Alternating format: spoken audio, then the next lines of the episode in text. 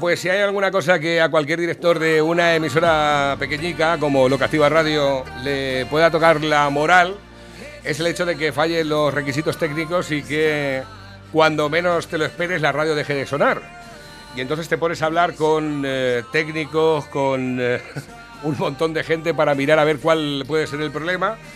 Y claro, los técnicos empiezan a decirte sus marchas más o menos de lo que puede haber pasado y nadie tiene hartura de hablar. Entonces llega un momento que vas viendo el tiempo, el tiempo pasa y además eh, con un, un, invitado que le tenemos mucha estima y tenemos muchas ganas de hablar con él, que es el doctor Antonio Alarcos, que nos estaba esperando. Vamos a tener un poquito menos tiempo para poder conversar con él en antena, pero finalmente aquí le tenemos. Eh, doctor, muy buenos días. Muy buenos días. Eh, creo que estáis ahí un poco enfadaotes en la Comunidad de Madrid, ¿no? bueno, las medidas que, bueno, desde aquí, desde esta radio, desde eh, mediados de agosto, eh, llevábamos reclamando, no se han cumplido, el número de casos ha ido avanzando y ahora que el número de casos estaba disminuyendo desde hace 15 días, cierran a Calicanto la Comunidad de Madrid, bueno, no la, no la comunidad entera, pero sí los, algunos municipios, entre ellos la capital de España, eh, condenando a un montón de familias pues prácticamente a la ruina, sin eh, aplicar las medidas sanitarias y sin hacer caso a los consejos técnicos que desde eh, la medicina se estaban proponiendo. Y bueno, pues de desastre en desastre. hay, una cosa, hay una cosa, doctor, que me llama a mí mucho la atención. Y yo creo que mucha de la culpa que, está ocurriendo ahora mismo es también culpa de los medios de comunicación. Esta mañana estaba dando los titulares de la prensa. Estaba dando los titulares de la prensa y, por ejemplo, en el diario ABC vemos que más de 17.000 científicos y médicos estaban alertando de los efectos devastadores de los confinamientos, abogando en un manifiesto por proteger a los colectivos más vulnerables. Esto te lo comenté yo en la primera entrevista que me hiciste en mayo. Sí, pero... Que la gente, si no moriría de coronavirus, moriría de pena encerrada en su casa. Bueno, pues eso en el diario ABC. En el diario del País aparece, expertos califican las medidas implantadas de tibias y tardías. Tibias, efectivamente, sí, es, exactamente lo que estaba denunciando ahora mismo. Mira, eh, aquí en esta misma radio, yo a mediados de agosto, además que me acuerdo perfectamente, a mediados de agosto que ya empezaba a haber un pequeño incremento de los casos, eh, no solo me hice la típica crítica a las autoridades y no simplemente me dediqué a decir que mal lo están haciendo, sino que propuse alternativas para evitar eh, una escalada de los casos y para evitar unas eh, nuevas cifras de contagios que llevaran a esto.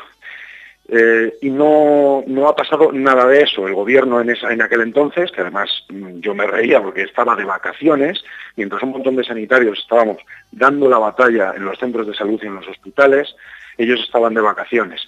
Y yo decía en aquel entonces, lo que hay que hacer es un control efectivo de los infectados, lo que hay que hacer es un estudio de contactos. Y lo que no se puede hacer es a la población sana, que debe estar recuperando el país de la catástrofe a la que nos han llevado durante el estado de alarma, eh, confinarla, impedirle su, actividad laboral y condenar a las familias a la ruina y condenar a, la sociedad española no solo a la ruina, sino además al, estallido social. No, porque mm, esto, ya, pasa de, lo sanitario, esto ya va un poquito más allá. Mm. Y al no haber cumplido las medidas sanitarias, evidentemente es que ni siquiera eh, casan las cifras. Ayer el ministro Illa en televisión española lo vi diciendo que en la capital de España había 666 eh, casos eh, que no cuadran con los datos del ayuntamiento. en fin, todo es un despropósito. Mm. Todo es un despropósito. No se ha hecho absolutamente nada para evitarlo. Nada parece que estaban esperando frotándose las manos para cerrar Madrid. Entonces, eh, como hemos dicho constantemente aquí, Lo que hay que hacer es un control de los infectados para evitar nuevos contagios. La población que está sana y que puede desarrollar su actividad laboral debe seguir pudiendo desarrollarla. O sea, a mí se me llena el alma de tristeza cuando veo a, los niños, eh, el otro día vi a unos niños en un parque jugando al balón prisionero, y, verlos con las mascarillas, niños sanos, mm. sin ningún riesgo de contagio, eh, ahí ahogados jugando al balón prisionero, se me caía el alma a los pies. Se me cae el alma a los pies cuando veo una señora mayor sola andando por un parque con la mascarilla puesta. Mm. Las mascarillas sirven para lo que sirven y sirven para evitar los contagios en sitios eh, donde hay apelotonamiento de gente. La población sana no tiene ningún sentido que lleve una mascarilla. Esta es la primera vez en la historia que se condena al arresto domiciliario a población sana por culpa de una enfermedad infecciosa. Nunca antes había pasado, nunca. Ni en la peste negra, ni en la gripe de 1918, me voy a poner el, adjetivo de, que, les gusta a algunos. Eh, en fin, eh, es un absoluto desastre. Lleva siendo un desastre desde el minuto uno, desde antes de declararse el estado de alarma, porque, bueno, ya, expliqué yo aquí que antes de declararse el estado de alarma me vine de Berlín eh, porque veía la que estaba viniendo. El otro día el doctor Pedro Cavadas, que, yo creo que es una, grandísima autoridad sanitaria, un cirujano de, sumo prestigio, ya dijo que esta epidemia o esta pandemia ha sido gestionada de una forma eh, terrorífica en España. Bueno, él decía directamente que no tenía constancia de que había habido ninguna gestión. Entonces, eh, ¿a alguien le importa a los pacientes? ¿Le importa que la gente muera? Porque todos tenemos algún conocido o algún amigo que ha perdido un familiar o nos ha afectado directamente en nuestra casa. ¿A alguien le importan los pacientes? ¿A alguien le importa que la gente se muera? porque si les importa realmente que la gente se muera, hubieran escuchado a los médicos y hubieran hecho, eh, eh, hubieran tomado las medidas necesarias para que esto no pasara. Pero no lo han hecho, no lo han hecho. Y desde un montón de foros, incluyendo esta radio, hemos estado diciendo desde el minuto uno, desde, ya te digo, desde agosto, las medidas que se deberían tomar para que el número de contagios no creciese. Tenemos los peores datos de Europa, tanto en la primera ola como en la segunda. Tenemos unas cifras económicas terroríficas. Nos han, encerrado dos meses en casa y no ha servido absolutamente para nada. Y ahora la Comunidad de Madrid la han vuelto a encerrar y previsiblemente, si no se toman las medidas necesarias, ajustándose a criterios técnicos y sanitarios, va a seguir sirviendo exactamente para lo mismo, para nada. Aquí eh, eh, eh, no sé eh, en base a qué toman las decisiones, pero no creo que les importe ni lo más mínimo la salud de los españoles, ni la salud de los madrileños, ni la vida de nadie, porque mm, esto no tiene ningún sentido. Desde el punto de vista, vuelvo a repetir, técnico y sanitario. Mm, no sé si algún, alguna persona cercana a alguien que pueda tomar alguna decisión nos podrá llegar a escuchar, pero por favor, hagan caso a los médicos, hagan caso a los técnicos, a los especialistas. Mm, eh, generen de verdad un auténtico comité de expertos que les digan cómo llevar esto. Yo ya lo decía a mediados de agosto, no hace falta que los políticos sean imaginativos, porque desde luego ya han demostrado que operativos no son. No han resuelto absolutamente nada, no han resuelto nada, no son ni resolutivos ni operativos. Lo que sí hace falta, desde luego, es que generen un comité de expertos como ese que dijeron que iban a generar para que esto no vuelva a suceder. Y luego el cachondeíto que, hemos tenido, porque, y perdón por la expresión, pero el cachondeíto que hemos tenido de me levanto confinado, me acuesto sin confinar, me levanto sin confinar y me acuesto confinado, es un esperpento. Sí. Es un auténtico esperpento que los ministros, ayer, o sea, hoy veo por la mañana a la ministra Cela cogiendo un vuelo a las eh, tres y media de la tarde. Correcto. Con destino a Bilbao. Y mm, a mí, bueno, eh, será que soy de sangre caliente, pero a mí me hierve. Me burbujea. Además es que lo ha hecho con alevosía, con la intención de que no le viese nadie de forma privada. Incluso los de la aerolínea le han eh, puesto un sitio más, más o menos privado para que, para que no se la viese pero parece ser que no se ha dado con la horna de su zapato. Un ciudadano, un ciudadano, evidentemente escandalizado, como no puede ser de otra manera, hace una fotografía y la envía a los medios de comunicación. Que esto es una de las ventajas de las nuevas tecnologías, que por, parece que a lo mejor se acaba la impunidad. Porque esto nos pasa hace 30 años y a ver quién, tiene, quién es el guapo que saca una foto. Nadie, porque no teníamos móviles con capacidad de hacer fotos pero ahora por, por lo menos pues tenemos la, ocasión de hacer esto. Pero la situación es de tal gravedad, es de tal gravedad que a pacientes sanos, ya no solo sanos, sino inmunes, se les prohíba, una, persona inmune ni puede contagiar, ni puede ser contagiado, porque a esa persona limitan sus libertades no tiene ninguna capacidad de infectar ni de ser infectado y están vulnerando su libertad. No tiene sentido desde ningún punto de vista ni técnico ni sanitario.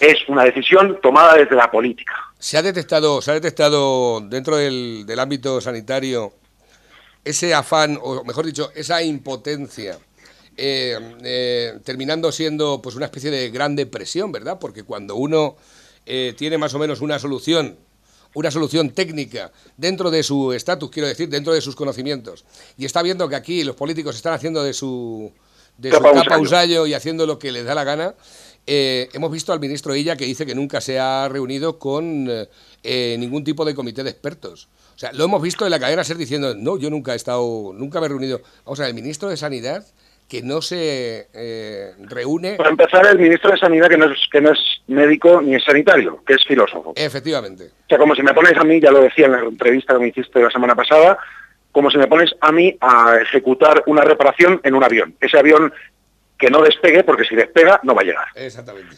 Porque yo no tengo ni idea de aviones. Y hay que tener un poquito de, humildad. Oiga, yo no sé hacer esto, luego no lo voy a hacer. Porque está en riesgo y además en un tema tan, tan complicado como este está en riesgo la salud y la vida de los españoles.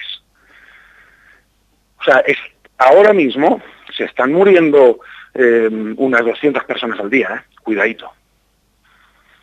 Se están muriendo unas 200 y pico personas al día, eh, unos directamente por coronavirus y otros con coronavirus, que esto es un nuevo una, una, nueva técnica. el problema es que como no estamos haciendo autopsias, como no estamos haciendo autopsias, no sabemos de lo que se muere la gente. Entonces, te puedes morir con coronavirus de un accidente de tráfico. Pero como no se hacen autopsias... Qué fuerte, ¿eh? Me están comentando... autopsia, o sea, que de verdad, el desastre es de tal magnitud que yo no doy crédito. No doy crédito. Pero es que el desastre eh, que tenemos ahora a nivel sanitario se va a traducir en un desastre económico que nos va a llevar a la ruina, pero sin ningún género de dudas. O sea, ya lo tengo claro. El otro día hablábamos, aquí también, eh, de que eh, cuánto costaría cerrar Madrid. Vale, ya lo han cerrado. Mm. Y yo recordaba que las nóminas de los médicos en Castilla-La Mancha, que las nóminas de los médicos en Extremadura, en Castilla y León, en las comunidades pobres, muchas de esas nóminas de los médicos, de los profesores, de los policías, del ejército, salen de los impuestos que pagan en la Comunidad de Madrid. ¿A alguien le importa? Porque yo creo que a los ciudadanos desde luego les importa que sus hijos tengan una educación, que sus padres tengan una buena sanidad, que haya seguridad en las calles gracias a la policía y a la Guardia Civil, que tengamos nuestro país protegido gracias a nuestro ejército. Yo creo que eso les importa a muchos ciudadanos. Hombre, evidentemente. Qué mínimo, ¿no? Qué mínimo. Eh, me parece terrorífica la situación que está viviendo mi generación. Yo tengo 35 años y no salimos, es una detrás de otra. Es una detrás de otra. Cuando éramos muy, muy pequeñitos nos encontramos con el 11S, después el 11M, después eh, el gobierno de, 8 años o de 7 años y pico de Zapatero, eh, ahora una pandemia global, eh, una crisis esperpéntica en 2008, eh, de verdad, ¿dónde, ¿dónde quieren llevarnos a nosotros? Y peor, si tenemos hijos, nuestra generación, ¿dónde quieren que hagan nuestros hijos? ¿Pagar la deuda de todo lo que han eh, derrochado nuestros padres? No nuestros padres, porque desde luego mis padres lo único que han hecho es trabajar como verdaderas bestias para poder, en mi caso y en mi familia, darnos a mí y a mi hermano una, educación y, darnos eh, una, capacidad de, sobrevivir a todo esto. Pero hay gente que a lo mejor no ha tenido tantas facilidades quizá como nosotros y yo temo por esa gente, porque la gente que tiene un pequeño negocio tiene que sobrevivir y tiene que darle de comer a sus hijos. No se están pagando los ERTES. El otro día me decía un amigo que a su mujer le habían dado 50 euros. Y me decía, ¿yo por qué trabajo? Y yo le decía, ya, tú trabajas, pero ¿y si tu mujer, en lugar de vivir contigo, que tú trabajas, viviera sola, ¿cómo iba a comer esa persona? Claro. Que están llevando a la ruina a un montón de gente pobre o un montón de... Están llevando a la pobreza a buena parte de la sociedad española y a mí se me ponen los pelos como escarpias. Me da miedo, porque yo no, no me gusta que la gente sufra y no me gusta que la gente se muera.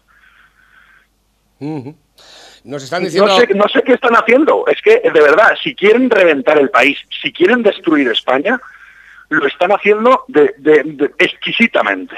Si el objetivo es ese, si el objetivo es no arreglar nada, sino destruirlo todo, de verdad no, no se me ocurre ninguna manera de hacerlo mejor nunca he venido tan fuerte.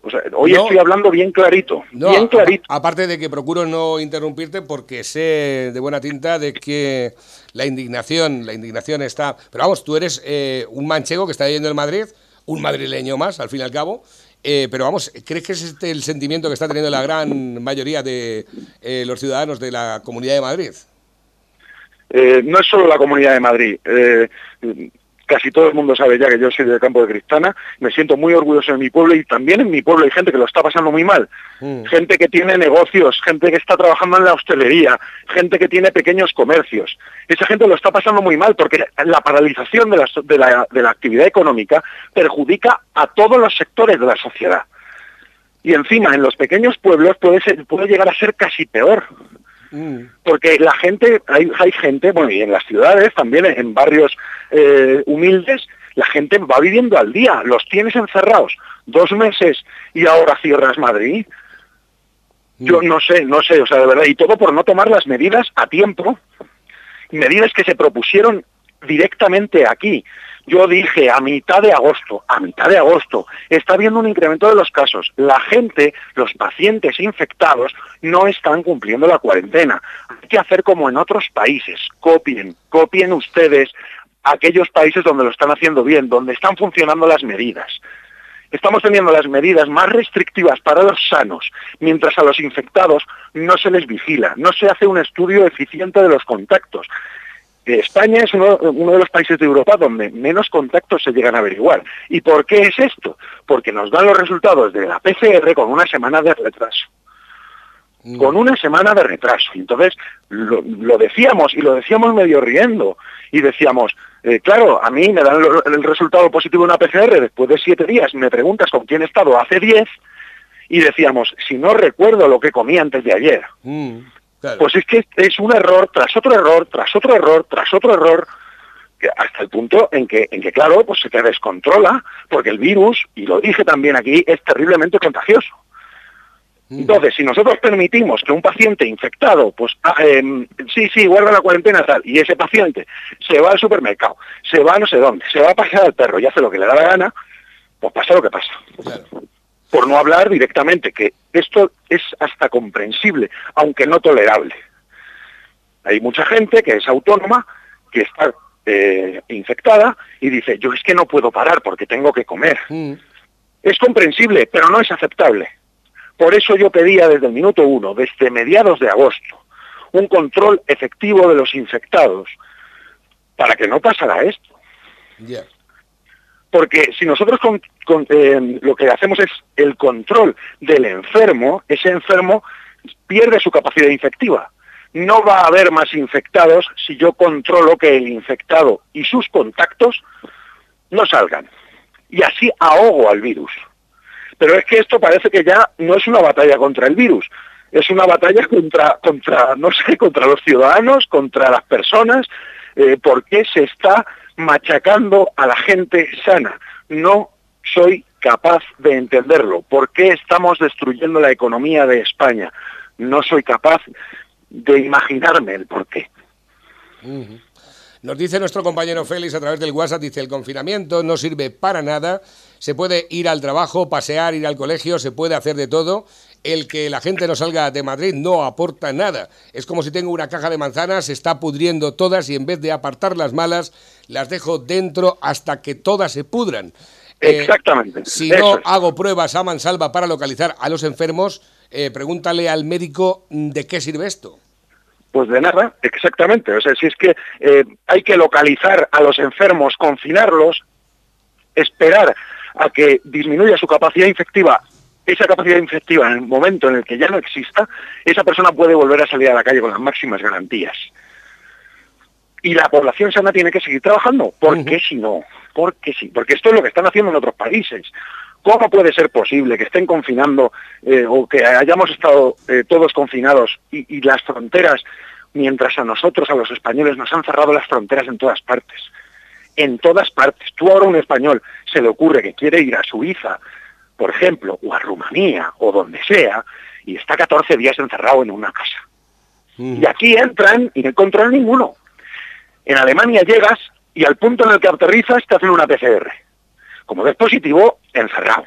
Y desde luego encerrado hasta, la, hasta el resultado de la prueba. ¿Qué pasa? Que ahí la prueba te la dan de una forma prácticamente inmediata y aquí tarda en siete días. Es que si comparas las medidas que tenemos nosotros con las medidas que han tomado en los países de nuestro entorno, donde sí han funcionado, te echan las manos a la cabeza. Y entre tanto, mientras aquí no había, ya el número de casos estaba prácticamente bajo mínimos. Después del gran confinamiento de, abril y, mayo, y luego toda este, esta, esta historia de las fases, que todo ha sido un desastre.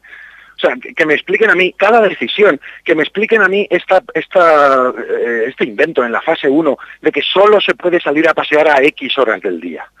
Pues será más seguro, digo yo, será más seguro permitir la salida durante todo el día de manera que la gente salga de una manera escalonada, a no que, yo veía a, las horas de paseo las calles abarrotadas de gente. Ya ves. Claro, solo les permitía salir una hora al día. ¿Qué sentido tiene eso, por favor? O sea, permite que la gente salga a pasear con normalidad sin aglomeraciones.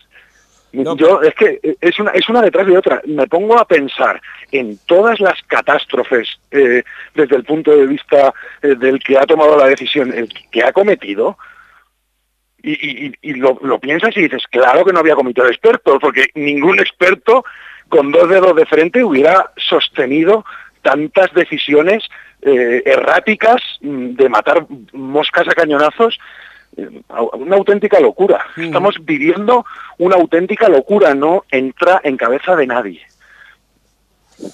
Nos comunican a través del WhatsApp, dice el socialismo siempre se ha dedicado a generar pobreza e ignorancia porque así tiene más votantes. Históricamente es así y siempre es así, paradójicamente. De ahí es donde salen sus votantes. Nos dicen yo, no, yo no quiero condenar a ninguna parte de la sociedad porque probablemente hay muchos socialistas que son buenas personas que están absolutamente escandalizados de lo que está pasando. Mm. Y yo conozco a muchos que son amigos míos, son socialistas y son buenas personas y estoy convencido de que están escandalizados de las decisiones que está tomando este gobierno. Porque es una cuestión de sentido común y el sentido común no entiende de ideologías. Nos dice por aquí, es un virus que es primo del conde Drácula y que bebe alcohol en vez de sangre. Parece que solo va a los bares y a los restaurantes después de las 11 de la noche, pero antes no suele ir. Esa es otra. Ayer, ayer eh, no, ayer no, perdón, antes de ayer, las terrazas de Madrid estaban abarrotadas en previsión de que esto iba a pasar. Abarrotadas. Ya ves. sí, es que de verdad, eh, no se puede eh, prohibir a la gente vivir, es que están prohibiendo a la gente vivir. Vivir, porque vivir no es solo ir a trabajar, ir al centro de salud, ejecutar sus, sus ejecuciones financieras y todo esto, no esto que han puesto en el Real Decreto. del estado de alarma. No, no, no, la gente tiene que vivir, la gente tiene que salir, relacionarse, divertirse.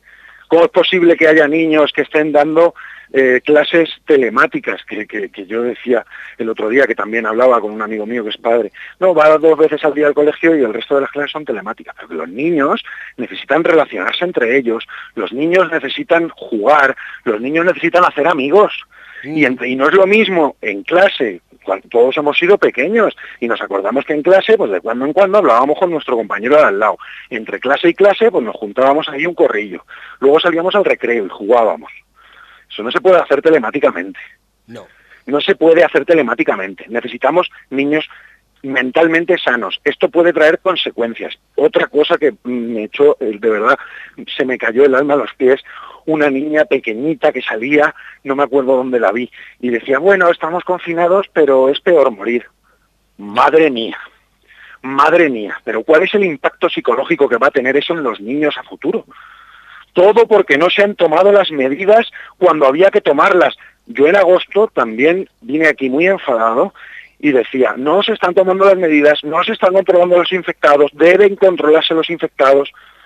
Mm, evidentemente esto es un medio muy pequeñito y yo solo soy un médico más, no, pero, pero cuando sale el doctor Cavadas en el hormiguero y dice que esto es un desastre, pues igual es que ya no estoy tan solo. Cuando salen ah, después, hace dos semanas también o hace una semana, 55 asociaciones de médicos que representan a más de 170.000 sanitarios diciendo esto es una locura, porque es que cuando empezamos nosotros a decir eh, las cosas que decíamos aquí, nos acusaban de negacionistas, que yo tuve que decir, el virus existe, el virus existe y el virus mata.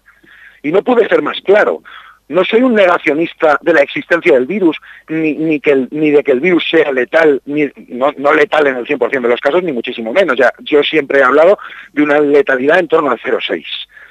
Mm. Pero que aún así mata, es terriblemente infeccioso y el peligro viene por el colapso sanitario que genera que toda la población se infecte a la vez. Mm. Entonces, claro, ante el colapso sanitario hay un mayor número de víctimas porque no se les puede dar una asistencia sanitaria pero el virus existe. A mí me han acusado de negacionista, diciendo que el virus existe, solo por criticar las medidas desde un punto de vista técnico y médico. Entonces, bueno, eh, vamos así, de, mal en peor. Eh, yo no sé cómo se van a pagar las facturas de todo lo que tenemos que sostener de aquí a un año, de aquí a dos años. Estamos condenando a nuestros hijos a la ruina. Porque eh, lo decía también el otro día, la deuda ya es impagable. La deuda es impagable a día de hoy. Pero es que ahora quieren aumentar aún más el techo de gasto, aumentar aún más la deuda. Y no están tomando ninguna medida de, decir vamos a acabar con esta pandemia. Una vez también te lo dije, si se quiere, esta pandemia se acaba con ella, se ahoga el virus eh, en mes y medio. Mm. Es una cuestión de querer acabar con esto. Y no parece que quieran. No tiene No parece que quieran, porque si quisieran, eh, estarían preguntando a, personas eh, que incluso saben muchísimo más que yo de la forma de, acabar con esto. Pero es que si me hubieran preguntado directamente a mí, que ya digo, soy solo un médico más, también hubieran ido las cosas mucho mejor. Mm. Y, es la impotencia de, pensar, estoy diciendo en la radio qué es lo que hay que hacer, eh, y me está escuchando gente que probablemente o no puedan estar de acuerdo, y, no se hace nada, y los casos siguen escalando, sigue escalando el número de muertes, y aquí no se toma ninguna medida más que el confinamiento y el fin de la libertad de personas sanas y hasta inmunizadas. No se pagan los CERTES, están cerrando empresas. Hay gente que, dice, si me vuelven a confinar, no puedo volver a abrir mi negocio. No, pero es que hay algunas empresas que también tienen un futuro muy incierto. Ya te lo, ya te lo digo yo, eh, Antonio, que, estoy todos los días hablando con empresarios que mm, posiblemente a lo mejor puedan ser clientes anunciantes de la radio y demás, y algunos te dicen directamente, pero ¿para qué me voy a anunciar si tengo un local de hostelería? Como me vengan más clientes de la cuenta, los voy a tener que echar fuera. ¿Para qué me voy a anunciar si normalmente tengo que decirle, aparte de la gente, porque estoy trabajando al 30%, que no puede entrar en mi negocio? Claro. No creas que no tiene que ser duro eso también, de tener un restaurante y que vengan clientes tuyos de siempre y les tengas que decir, pues lamentablemente os tengo que decir que no os puedo dar de cenar esta noche porque resulta que tengo el cupo del porcentaje de, de, de, gente dentro del local que, me permite la ley ahora mismo. Claro, pero si, si la gente que va a ese local estuviéramos seguros de que está sana, no haría falta ese, ese aforo limitado. Claro. Por eso lo que hace falta es hacer test a toda la población, encerrar a los que están eh, infectados. Otra cosa importante, controlar las entradas y las salidas del país. O sea, lo que no puede ser es que en agosto, eh, lo denunciábamos también aquí, en agosto, a mediados de agosto, cuando estaba habiendo un incremento de los casos, que estaban entrando en patera un montón, bueno, patera, tanto en patera como en el, a través del aeropuerto. Que esto no es una cuestión de eh, estos son legales o estos son ilegales. No, no, no, no. Es una cuestión de que viene, vienen a España en un momento en donde ya no el virus estaba prácticamente derrotado. Estaban ingresando a nuestro país personas que no sabíamos si estaban infectadas o no y que luego resultó que sí. Y no solo resultó que sí, sino que generaron brotes. Claro. Entonces, en otros países, no creo que Suiza sea un ejemplo de país totalitario, sino de todo lo contrario han cerrado las fronteras a cal y canto. Y si entras, 14 días de cuarentena. Tengas PCR positiva o no, 14 días de cuarentena. Y las fronteras cerras. Para los españoles.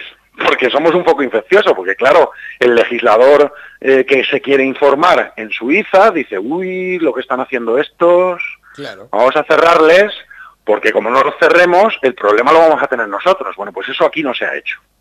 Aquí, mientras eso hacían en Suiza, que eso además me acuerdo perfectamente de cuándo fue, no sé si fue el 7 o el 8 de agosto, que Suiza cerró las fronteras para España y lo declaró eh, un, eh, país con riesgo de, contagiar a, los suizos. Y impuso una cuarentena de 14 días para todo el que llegara. Nos han cerrado las fronteras en todos los países y nosotros hemos dejado esto eh, abierto de par en par sin importarnos nada la salud ni la vida de los españoles. Nada. ¿A quién le importan los pacientes? ¿A quién? Bueno, desde luego que a los médicos. Desde luego que a los familiares de los enfermos. Desde luego que a los propios enfermos. Pero a alguna autoridad le importan. Porque a mí no me gusta que la gente se me muera en mi cara. No me gusta. No quiero que pase. Al final nos morimos todos y mm. lamentablemente a mí me va a tocar. Pero yo espero que todo lo que se me mueran sean pacientes muy viejecitos que han tenido una vida plena y feliz. Eso es lo que yo espero que se me muera a mí. Pero no me gusta que se me muera un paciente de 30 años, intubado, muerto de miedo. Nos dicen a través del WhatsApp, dice doctora Larcos, eh, completamente de acuerdo con todo. A mí me enciende la sangre todo lo que están haciendo estos sinvergüenzas. Tal vez a lo mejor deberías estar tú en ese comité de médicos. Dicen por aquí también, buenos días, lo que activa Caracráter Sánchez es un totalitario. Nos están eh, condenando al hambre como no se recuerda en 80 años. Todavía hay gente que defiende esto. Luego vendrán los lloros y los responsables son el gobierno comunista que tenemos y los votantes del peso No, por yo insisto, no, eh, los votantes no. Hay gente que estoy convencido de que está, arrepentida de haber dado su apoyo a, esto. Yo estoy convencido. Yo estoy convencido porque no puede ser de otra manera y además no conviene criminalizar a tu vecino, que tu vecino lo está pasando tan mal como tú. La empresa de tu vecino, vote a quien vote, las está pasando tan canutas como tú. Tu compañero de trabajo, que puede tener otra ideología, lo está pasando tan mal como tú. Por favor, no eh, nos enfrentemos entre nosotros, que al final nuestros hijos son todos iguales, van a ser todos los españoles de la siguiente generación y van a pagar el pato de esto, tengan las ideas que tengan. Lo que tenemos que hacer ahora, que es nuestra generación es quien está sufriendo esto, es tomar las medidas adecuadas para que la siguiente generación no sufra los efectos devastadores, tanto para la salud como la economía que vamos a tener, porque es que encima el virus deja secuelas. Es que el virus deja secuelas y deja secuelas que son complicadas. Entonces, eh, no, no, no generemos odio. Vamos a intentar eh, entender que en algún momento dado alguien tomó una decisión equivocada, que todos somos eh, susceptibles de tomar una decisión equivocada y de cometer un error. no se puede condenar a, tu vecino, que las va a pasar igual o peor que tú. Dicen por aquí también, aquí no hay nadie tonto, doctor, si no hacen caso a los médicos es porque les interesa a ellos lo que está ocurriendo, gestionan el virus sin pensar en la salud ni en la economía, solo siguen criterios políticos. Bueno, pues es que no sé si hay algún criterio, es que creo que no hay nadie al volante. es que directamente, es como si no hubiera nadie al volante. No sé si es un criterio político o de, o de no sé, de mantenimiento del poder, de, narcisismo, de em, maquiavelismo, no lo sé. Es que no soy capaz de entender cómo se toman ciertas medidas ni por qué. Ya. algún motivo tiene que tener, o sea, evidentemente algún motivo habrá, pero eh, ya ahí entraríamos en un terreno especulativo que para mí no es útil. Para mí lo que es útil es decir, esto está mal y habría que hacerlo así. Insisto, no solo estamos diciendo qué es lo que, qué, es lo que no se debe hacer, sino cómo se puede hacer mejor. Esto es una actitud, yo creo, constructiva y responsable. Lo llevamos diciendo desde el 30 de mayo que me hiciste la primera entrevista. Cómo hacer mejor las cosas cómo hacer mejor las cosas y evitar infectados, evitar enfermos y evitar muertes, además del colapso económico. Lo hubiéramos conseguido, lo hubiéramos conseguido. Y ahora la decisión de cerrar Madrid pues va a ser nociva para muchas familias.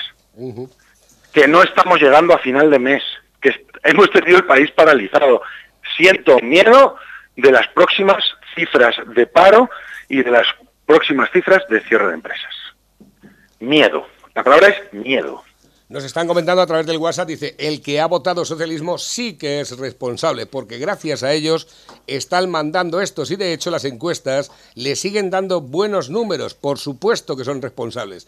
O es que han llegado al gobierno... Las encuestas no son más que encuestas. Ya dice, y las encuestas ya hemos visto eh, de una forma eh, reiterada que no hacen más que equivocarse. Y además, eh, ahora mismo hablar de encuestas no tiene ningún sentido porque esta, eh, este gobierno no, tiene, no creo que tenga ninguna previsión de dimitir. Eh, bueno, lo que, lo que sí es cierto, doctor, es que hay mucho votante del PSOE que siguen defendiendo esta mierda. Bueno, pero, pero vamos a ver, lo que hay que hacer con esas personas es, A mí me parece muy bien que, tengas muy claro de que, de que haya a lo mejor votantes del Partido Socialista que eh, puedan estar ahora mismo escandalizados con lo que está haciendo este gobierno. Pero yo conozco a muchísimos votantes del Partido Socialista que siguen defendiendo esta mierda. Bueno, vamos a ver, siempre eh, puede haber eh, un pequeño grupo de, casi diría, de, sectarios, pero es que tampoco, yo, yo entiendo que ante una situación como la que tenemos, también ellos van a salir perjudicados. O sea, hay gente que directamente no atiende a razones, pero bueno, que, no es una cuestión de atender o no atender a razones. La gente puede tener su ideología y es respetable. Lo que no conviene desde un punto de vista, si cuando uno tiene la razón, no tiene por qué proclamar el odio al otro. No tiene por qué proclamar el odio, no tiene por qué señalar el culpable. El, que, tiene la culpa es el que toma las decisiones. Podemos estar de acuerdo. No, no personas que han depositado la confianza quizá en la persona equivocada. Ya, pero de todas formas, mm, no vamos a discutir ahora que eh, eso de lo que de lo que estás hablando ahora mismo, Antonio, no deja de ser la maniobra política que ha utilizado tanto Podemos como el Partido Socialista, que es el fomento del odio y la división de los ciudadanos. ¿Y quieren que yo haga lo mismo que eso? Desde luego que no. ¿Esa es su estrategia? No es la mía. Bien. De todas formas, ya viene, está con nosotros, acaba de llegar. partiendo de la base de que yo no tengo ninguna estrategia. Pero a mí todo lo que sea el fomento del odio me parece nocivo para la sociedad, para mis amigos y para la gente que quiero. Y como el odio me parece nocivo, pues promulgo la comprensión y promulgo el entendimiento. Y más entre españoles. Porque ya sabemos lo que pasa cuando ese entendimiento claudica, que nos matamos entre nosotros y no me apetece, ya que nos está matando el virus, no me apetece que el día de mañana empecemos a matarnos entre nosotros. Ojalá que, ya pasara la época donde se derramó eh, sangre española por unos y por otros. Yo creo que esa época ya ha debido pasar. Doctor, nos quedamos sin tiempo. Eh, tengo que irme rápidamente con, con, Pepe. No sé si Pepe, que acaba de llegar a la radio, tiene alguna pregunta para el doctor. Eh, el doctor Antonio Alarcos, eh, que está aquí con nosotros. Pepe, buenos días. Buenos días. ¿Qué pasa? acaba de llegar ahora mismo Pepe. No sé si tendrás alguna pregunta para el doctor. Acabo de llegar, y, no, pero el último que he oído me parece, y lo suscribo, el, el odio, el enfrentamiento que, que promulgó, inició el señor Zapatero y, su, y su acólito Sánchez lo está incentivando cada día más, pues es nefasto para España, para los españoles, para todo el mundo. Esto es un dislate total, esto es una vergüenza.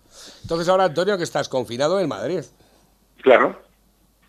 ¿Y cómo, lo has hecho, ¿Y cómo lo has hecho como la ministra Celay? ¿Te has ido a Bilbao o a, o a Campo de Cristana? Porque tengo un poco de vergüenza. yo lo decía, yo lo decía eh, la semana pasada que me lo dijiste, yo decía, me gustaría ir más a mi pueblo y me gustaría ver a mis amigos y me gustaría, y además animo a todo el mundo a visitar Campo de Cristana en cuanto sea posible, porque es un pueblo maravilloso, pero, y a mí me gustaría ir más para allá y comerme una caldereta con mis amigos o unas gachas. Y no puedo porque, claro, en cuanto, y lo dije la semana pasada, viene aquí este que es, médico, está en contacto con tal, que viene a matarnos a todos. Pues para, evitar eso, para evitar eso, pues yo me quedo aquí. Yo creo que, la, ciudadanía es más cívica de lo que, de lo que nos quieren dar a entender eh, y los que no tienen vergüenza ni la conocen son los que mandan. En este caso, el ejemplo de la CELA. El otro día, cuando los convocó para el, el, Consejo de Ministros este, y no estaba ninguno, ya se habían ido todos, les tuvo que dar no sé cuántas horas para que volvieran, dónde habrían ido. O sea, esto es un dislato. Esta gente no tiene vergüenza esa, la conoce. yo, sobre todo lo que no quiero es generar miedo, porque algunas veces mm. que he estado eh, por la calle con el pijama de médico, eh, solo cruzarme a lo mejor con una ancianita y ver la cara de terror con la que te mira por miedo a que puedas estar contagiado, yo esto quiero evitarlo, no quiero que nadie me mire con miedo. No, pero ellos, ellos están promoviendo el miedo, ¿eh? Les interesa el miedo. Hombre, no, no, el miedo, o sea, ya, te digo, la población está absolutamente aterrorizada. Aterrorizada, sí. Oye, Antonio, llegó la, llegó la filtración esta de que el Consejo de Ministros este que iban a hacer para establecer el estado de alarma en la Comunidad de Madrid estaba en principio convocado a las ocho y media de la mañana del viernes y tuvieron que retrasarlo porque ya estaba la, la mayoría de los ministros habían ido por ahí ya de, vacaciones, de puente. Y resulta que finalmente a las ocho y media no pudo ser y tuvieron que posponerlo a las doce y media de la mañana. Esto también desde el punto de vista sanitario... Yo, esto no lo sabía, pero bueno, que es una cuestión ya, eh, porque claro, cada ministro a título personal, pues a lo mejor me da vergüenza volverse a mi pueblo, o sea, a su pueblo, perdón. A mí sí me da vergüenza volverme a mi pueblo. Eh, cuando están agitando el miedo, ¿para qué? Para que la gente me mide con miedo, para que haya suspicacias, para que digan, eh, yo lo dije también, eh, que mi familia pensó en un primer momento en volver al pueblo antes de promulgar la alarma, que yo le llevaba ya a mi madre y a mi padre diciéndoles 15 días no salgáis de casa. 15 mm. días antes de promulgar el estado de alarma, yo a mi padre y a mis amigos les llevaba diciendo 15 días no salgáis de casa, lo mínimo posible, lo mínimo posible, porque a mí me estaban avisando desde Italia que viene que... Y yo se lo decía a mi familia y me dijo mi padre, nos vamos al pueblo y les dije, no, os quedáis ahí, os quedáis, porque ¿sabes lo que pasa si vais al pueblo? Que esto cuando explote, la culpa la vais a tener vosotros. Así, desde luego, mi familia ha tenido la responsabilidad de permanecer en Madrid desde el 1 y no se ha movido de ahí. Bueno, y si teníamos que morir, pues nos hubiéramos muerto y se ha acabado. Pero por lo menos no hubiéramos, si esto hubiera sido mucho peor, claro, no hubiéramos provocado la muerte de nadie de nuestro pueblo. No, yo, yo lo que lo que yo pienso es que este este gobierno lo que está haciendo ahora es culpar al, ciudadano. Ya lo dije yo también. que una vez que acabara el estado de alarma, la estrategia iba a ser culpar al vecino. Pero es que no podemos cometer nosotros el mismo error. No podemos nosotros señalar con el... No, la culpa es tuya que has votado a tal. No, no, no, no. Esto es un virus que nos mata a todos, ¿eh? La desescalada fue un, desastre total. La desescalada fue un desastre total. Salieron ya, ya tenían lo hemos comentando también antes. lo de las fases, absolutamente desquiciantes. No han hecho nada, no han hecho nada. Ellos querían que esto volviese a pasar. Así de claro. Y, además eh, salieron ya, tenían preparada la, la, campaña publicitaria. ¿Te acordáis? De esta salimos más reforzados. ya, bueno, eso, es fue. sí, sí, de aquí salimos más fuertes. Mira, eh, yo no voy a atribuir directamente una voluntad de que esto se repitiera, porque es que me parece ya casi de decir, mm, para querer esto hay que ser un auténtico loco. Entonces yo no, no, no entiendo, no, no quiero, no quiero pensar, eh, a lo mejor por, por sí, no, no, queremos pero pensar. no quiero pensar que esto vaya dirigido pero a no podemos evitarlo tenerlo ahí y esto, ¿eh? Porque nos están nos están volviendo locos estamos está, la gente no sabe qué hacer ya. Porque mm. un día dicen una cosa otro día dicen otra. Hay, hay un descontrol dicen que hay un mando único no hay un mando único no más que para imponer. ¿eh? en este caso lo que ha hecho que esto es una medida política no es una medida sanitaria lo que ha hecho Zapatero. No no ninguna medida sanitaria ninguna. O sea medidas sanitarias hemos estado proponiendo aquí de forma reiterada medidas para controlar el virus tanto en el metro, en parques públicos. Es que hemos estado denunciando entrevista tras entrevista qué es lo que no se debe hacer, qué es lo que sí se debe hacer para el control de la pandemia. Hemos dado tantas ideas y ha servido para tan poco. Eso es lo que realmente me duele, que hemos estado aquí proponiendo las medidas para que esto no sucediera. Hemos estado aquí proponiendo medidas realmente para el interés tanto de los pacientes como de los sanos para que no llegaran a infectarse, defendiendo la, libertad de los sanos y de los inmunizados. Y no ha servido absolutamente para ah. nada. Es que a mí más me duele que lo he estado diciendo y no ha servido para absolutamente nada. No he podido ni siquiera un contagio ni una muerte. Bueno, quizá algún contagio sí, de una, alguna persona que me haya escuchado que pensaba salir a la calle infectado y no lo ha hecho. Pero el efecto es tan eh, tan, tan poquito, tan, tan nimio. A día, de hoy, a día de hoy el gobierno no tiene un comité de expertos para dirigir todo esto. Comité de expertos gente que entienda de pandemia, gente que entienda de todas estas cosas. Tenemos un filósofo, tenemos, un filósofo y un señor Simón que no tiene ni el título de médico. O sea, sí, sí, médico sí es, vamos a ver. pero no tiene, le falta algo, ¿no? No es aparte, de un, aparte de un hervor, le falta algo también. Bueno, yo no, yo, desde luego yo tampoco todavía soy especialista. Eh, ya dije yo que estaba sacándome mi especialidad en Alemania. Eh, no creo que ser o no especialista terrestre médico, ¿vale? Lo que sí es, y que muchos seguro de otras carreras dirán, yo no soy doctor porque no tengo el doctorado hecho. Pero esto mm. es una, eh, ¿cómo se dice? Es una polémica que siempre ha estado, porque clásicamente a todos los médicos nos han llamado siempre doctores. Pero bueno, que eso es lo de menos. O sea, si aquí lo que hay que evaluar a la gente es por su capacidad de resolver problemas y no de generarlos. Y no de generarlos. Vamos a ver, aquí hay gente eh, que piensa que por tener tal o cual carrera estás más preparado o, tal o cual especialidad estás más preparado para una u otra cosa. Yo conozco, y además vosotros también lo conocéis, una, un agricultor que escribe de una forma exquisita. Y es agricultor y no necesita carrera. Y, mm. y yo se lo digo a él, digo, da gusto y no te sientas menos por ser agricultor porque escribes de una manera exquisita. Ya, pero no me negarás, no me negarás que eh, la ciudadanía estaría más tranquila si, al frente del, del Ministerio de Sanidad estuviese eh, un, médico. Pedro Cavadas, por ejemplo. Por ejemplo, yo, por ejemplo estaría o sea, yo creo que es igual que en, en, educación debería estar un, un maestro, un, profesor, alguien que entienda de eso, ¿no? Creo yo, ¿eh? Yo creo, es por pura lógica, ¿eh?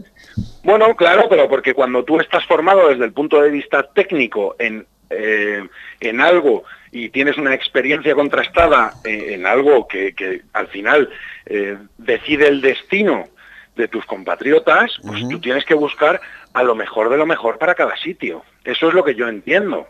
Esto pasa como, de lo mejor. como cuando el desastre de las cajas de ahorros y todo aquello. ¿Sabes por qué fue al, el, desastre todo aquello? Pues porque en los consejos de administración había de todo menos banqueros. Había más que, que si el del sindicato, que si el del partido, que si el del otro, gentuza, que solo hacía más que mangonear. Ese es el problema. todo, eh, se reduce a un, a un problema de gestión y buenos gestores, bajo mi modesto entender.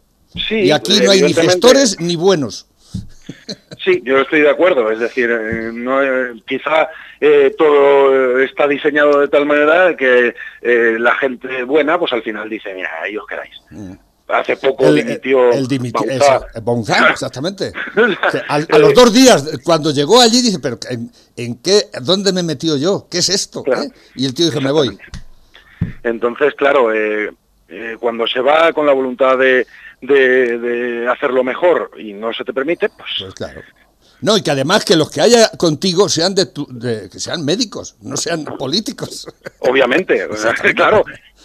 Hombre, que hay políticos que también médicos. fíjate, fíjate Antonio, cuando hemos tenido el problema con la antena esta mañana, se nos ha caído eh, la señal. Curiosamente he tenido la feliz idea de llamar a los técnicos no he llamado a mi mujer. No, he llamado a mi mujer para decirle, oye, cariño. Se, te, se estropea un grifo y llamas al fontanero. Efectivamente. Ni has, tomado decisiones de manera unilateral a ver qué pasa. Exactamente. Pues has llamado a quien sabía y hemos podido recuperar la conexión y hemos podido recuperar eh, la antena. Claro.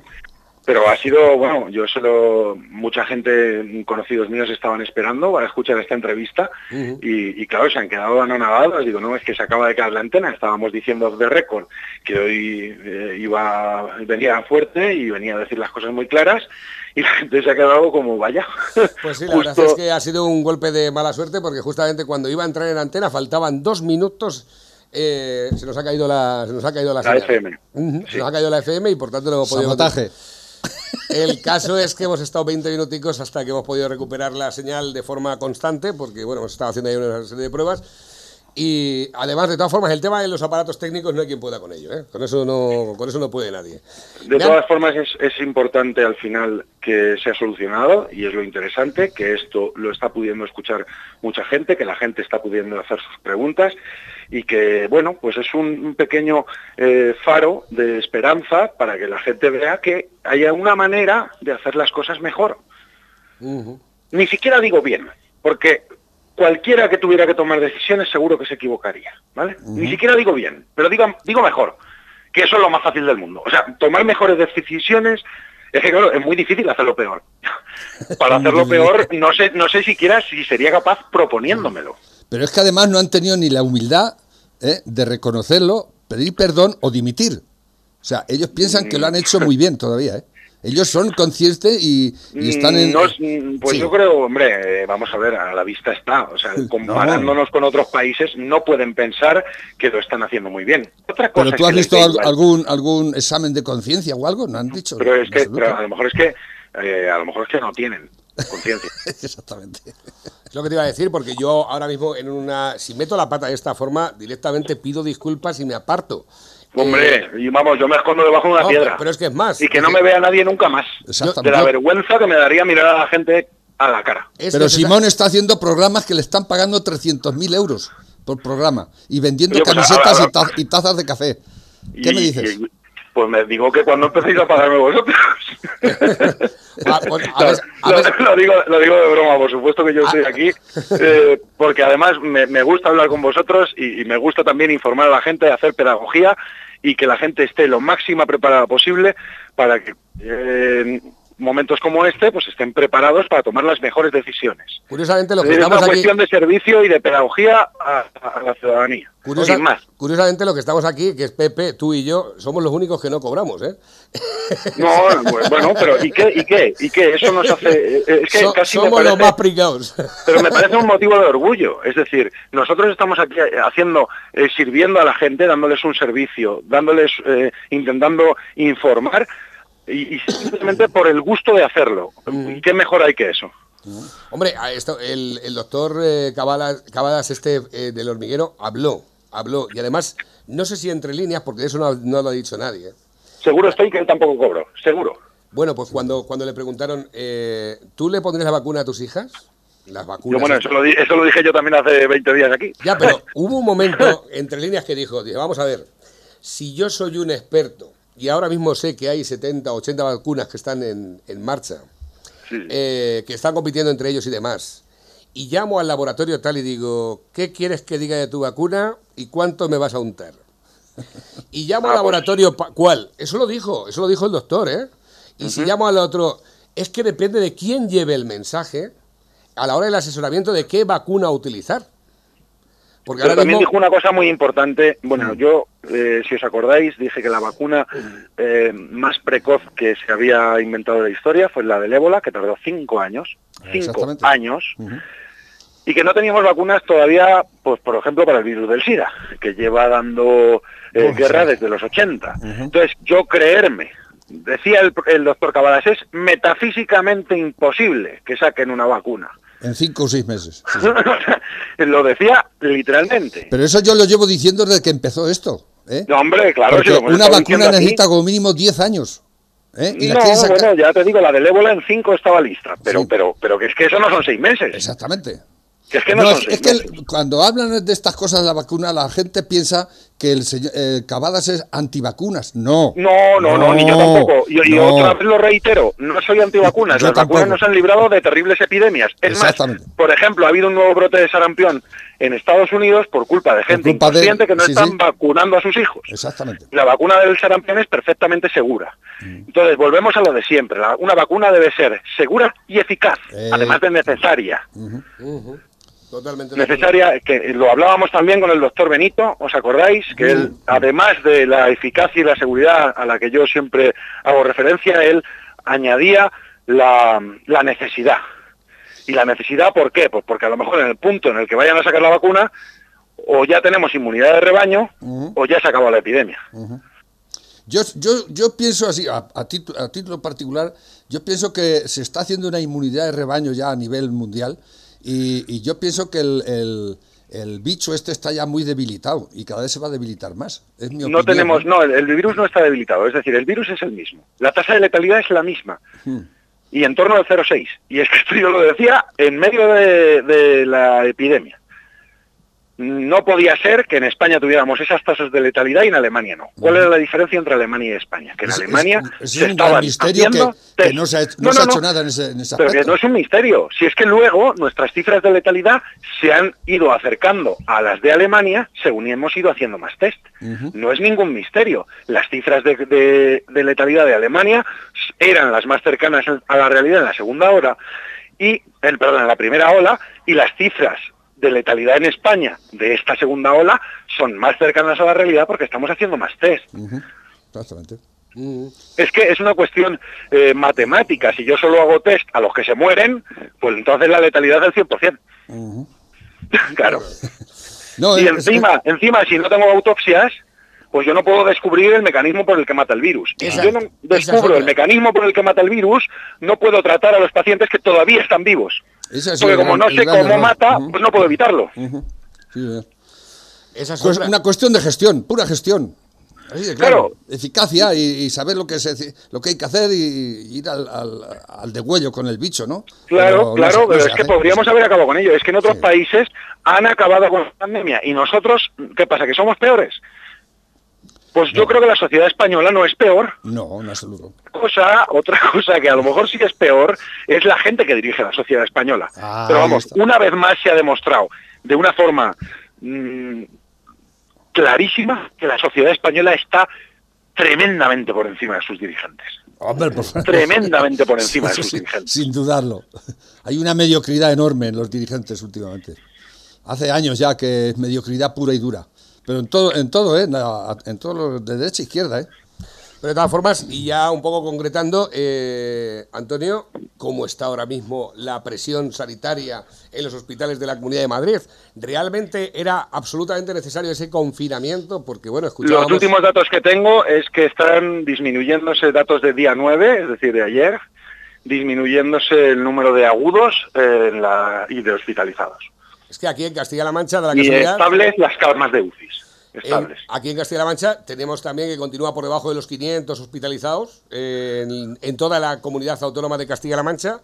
De esos 500 hospitalizados me parece que hay 77 que necesitan UCI en toda la comunidad autónoma. Por cierto, en Alcázar de San Juan, vecino pueblo del tuyo, de Campo de Cristana, allá donde las muchachas del Club Las Palmeras habían dado todas positivo y que se suponía que todo el pueblo iba a estar infectado, que Alcázar de San Juan iba a ser un hervidero porque todo el mundo en Alcázar había ido a las putas.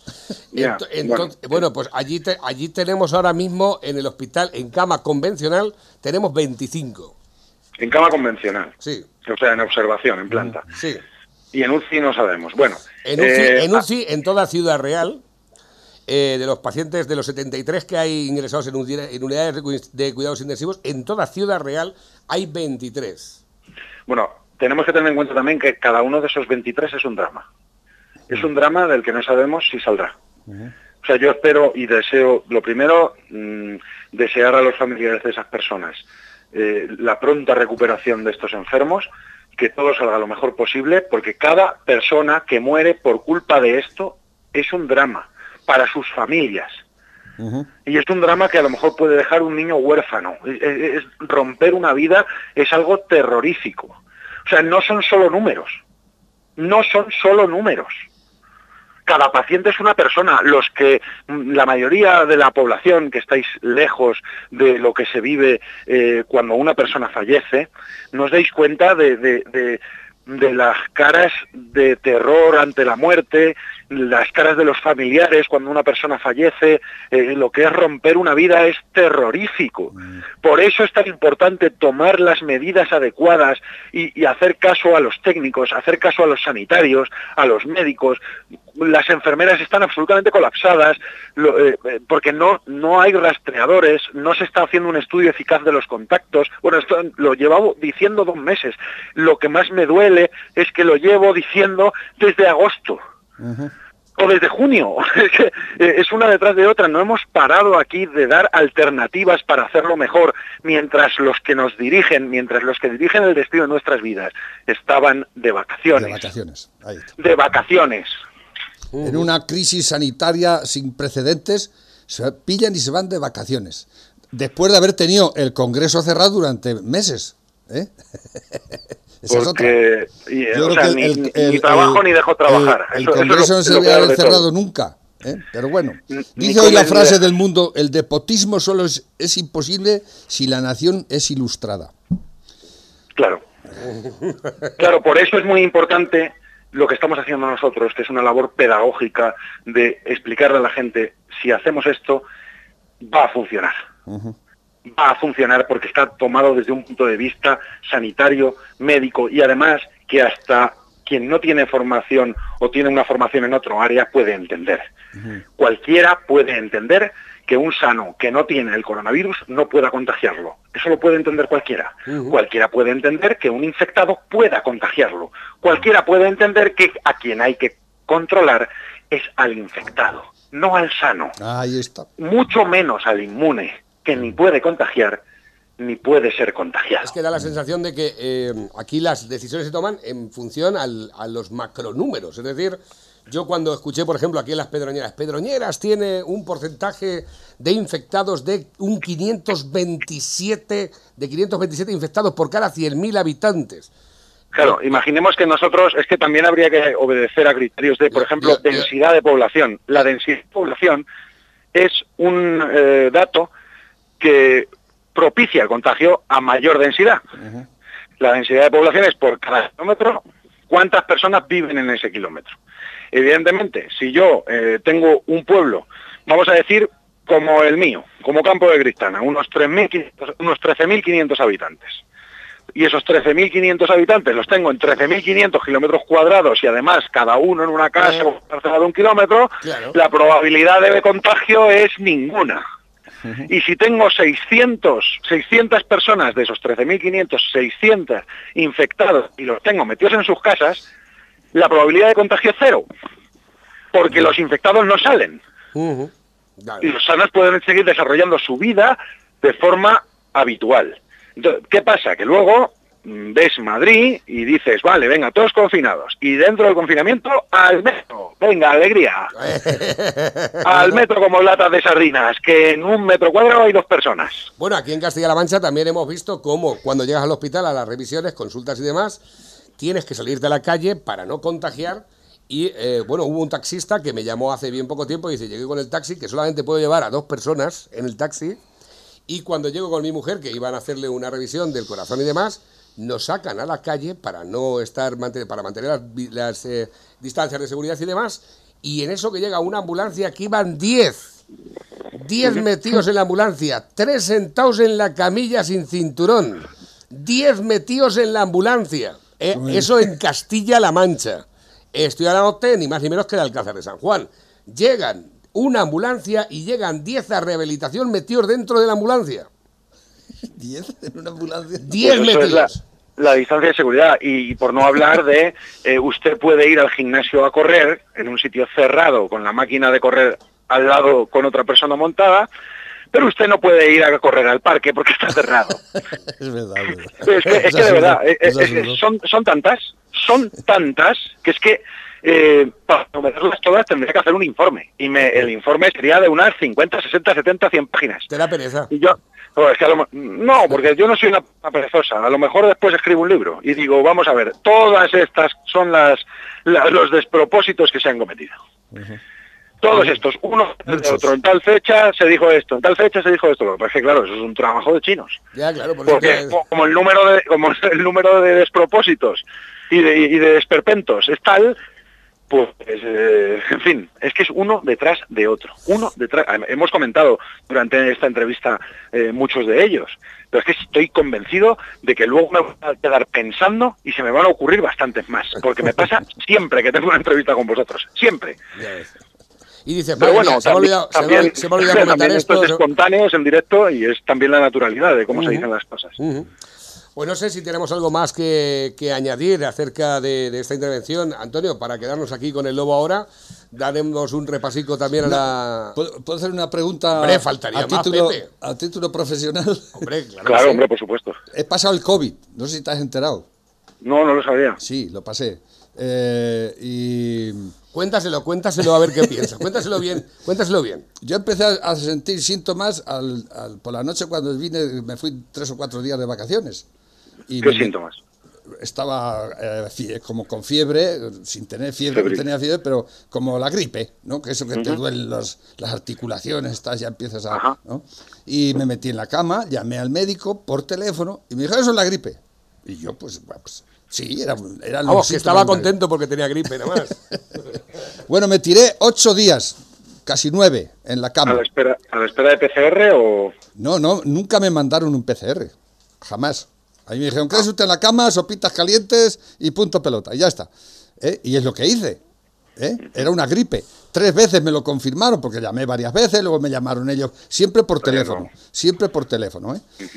a mí no me dijeron ven al, centro ni nada, ni, nada. Ni me mandaron una PCR. Espérate, Antonio, que vas a flipar. Entonces, cuando ya me estuve bien, ya se me fueron. Yo nunca sentí ni. Eh, siempre respiré bien, perfectamente, nunca tuve sí, Sí, hay muchos pacientes que directamente ni siquiera sienten no, no, esto que tú refieres son pueden ser mialgias, es dolor de los músculos, artralgias es dolor de articulaciones. Estos son síntomas de COVID que comparte con la gripe. También esa tos Es como si me hubiese pasado una, una hormigonera por encima. Sí, este cansancio es referido por un montón de pacientes. Perdí 6 kilos, ¿eh? además. Bueno, Vaya. pues cuando me, recuperé, me fui a la clínica privada a hacerme una prueba, a ver, que había, a ver si, por mi cuenta y riesgo, a ver si ha sido, ¿no? Y me dijeron que había pasado el COVID y que tenía anticuerpos y, no sé qué más. Claro, eh, eh, ojalá, hayas tenido, ojalá hayas tenido la lucidez de durante esa gripe no haber salido para nada de casa y haber evitado el contacto con otras personas pero, era una gripe, entonces yo tenía la sensación de que era una gripe. Es que esto yo lo he dicho muchas veces, que eh, los, la mayoría de los sintomáticos, porque los asintomáticos ni siquiera sienten eso. O sea, los asintomáticos directamente lo pasan y no se enteran. Por eso es tan importante el estudio de contactos. Pero a lo que voy, a lo que voy. No se enteran, sí. Después, eh, era sábado, creo, sí, sábado. Eh, tenía, mi médico me tenía una cita que me iba a llamar por teléfono a las doce y media de ese día, del sábado. No me llamó. El sábado no, el viernes fue, era viernes. Pasó el viernes, no me llamó y yo el sábado, digo, y no va a haber médico, digo, pues me voy directamente al médico de urgencias a ver qué tengo que hacer. ¿Me explico? Sí.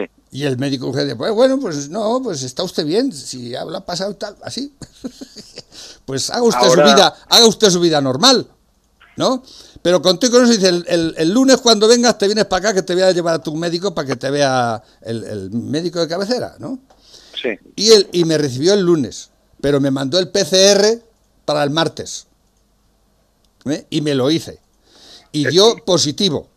Vaya. Y me dijo que era ya, eh, prácticamente era ya, eran los rescoldos, digamos, ¿no? Parece ser. Y a los. A ver, vamos a ver, es que. A los, tres o cuatro días después ya me dio el alta. Buf, ¿cuánto llevabas con.? O sea, bueno.